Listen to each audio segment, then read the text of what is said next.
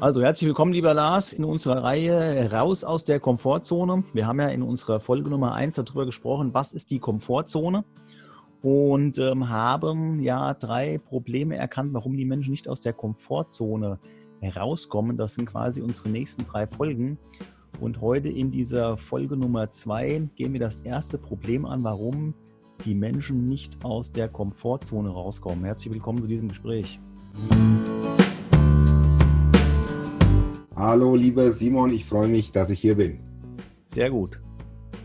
Also, wie immer sind natürlich schuld die anderen, ist ja ganz klar. Und ja, mit die immer. anderen ist natürlich das Umfeld gemeint.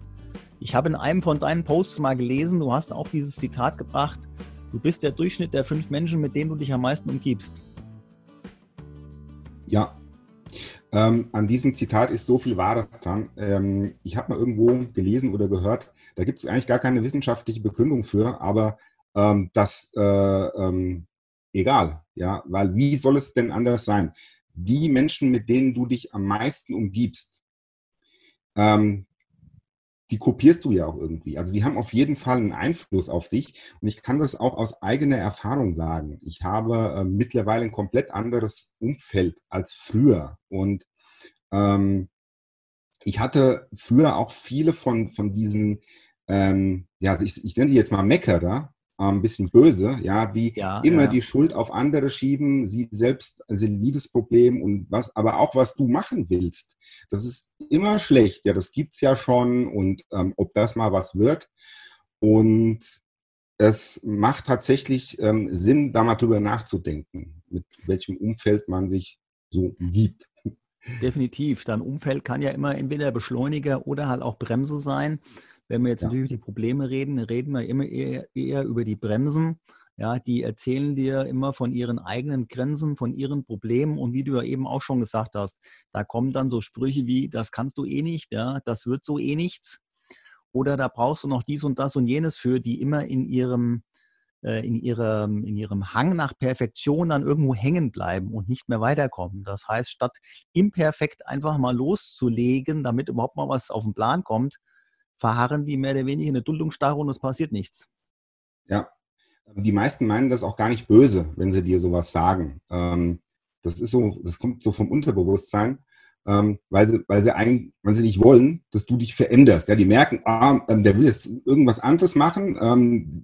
das, das macht denen so ein bisschen Angst und die denken, jetzt, jetzt, veränderst du dich und äh, bist nicht mehr wie sie. Ja, und ähm, das, das ist so ein bisschen unterbewusst auch, ähm, das, das, das meinen die Leute gar nicht böse, wenn, wenn sie so sagen, ah, da würde ich mal, äh, wäre ich mal vorsichtig, ähm, ob das vielleicht was Gutes ist. Ähm, nein, im Gegenteil, also eigentlich kannst du das äh, natürlich positiv sehen, aber trotzdem mittelfristig muss man sich natürlich Gedanken, wie, äh, Gedanken machen, wie geht man damit um. Und du kommst ja auch nicht aus der Komfortzone raus, wenn die dich immer wieder da drin halten. Das ist ja, ja. das ist ja im Prinzip der, äh, der Knackpunkt. Ja. Und ich habe da auch ein passendes Zitat zu gefunden. Ähm, das lautet nämlich, mach einfach, irgendjemand wird so oder so kritisieren. Das ist ja das, was du eben mit diesen Meckerern gesprochen hast. Das heißt, ähm, egal was du jetzt machst, du findest immer irgendeinen, der meckert. Das ist genauso wie wenn du auf irgendeiner Party bist und erzählst von irgendeinem tollen Ereignis. Du findest immer einen, der, der hat noch was Besseres.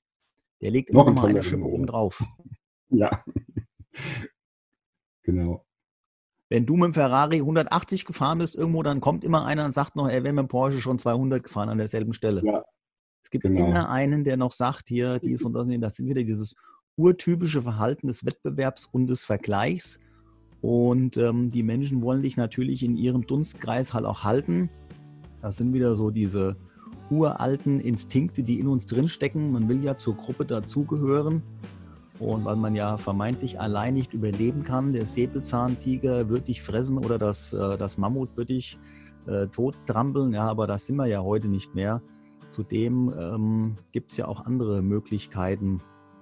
Ja, und da sprechen wir ja dann in unserer Folge dann darüber, wenn es darum geht, Lösungen zu finden. Wenn bis dahin nicht jeder schon selber eine Lösung gefunden hat. So ist es ja. Also ein kurzer Ausblick, was ist das Problem? Wir haben über das Umfeld gesprochen. Das kann dich zur Bremse oder das kann dich ausbremsen. Ähm, dein Zitat war ja auch, du bist der Durchschnitt der fünf Menschen, mit denen du dich am meisten umgibst. Vielen Dank fürs Gespräch, ja. würde ich sagen. Okay, ich danke dir. Bis zum Sehr nächsten gerne. Mal.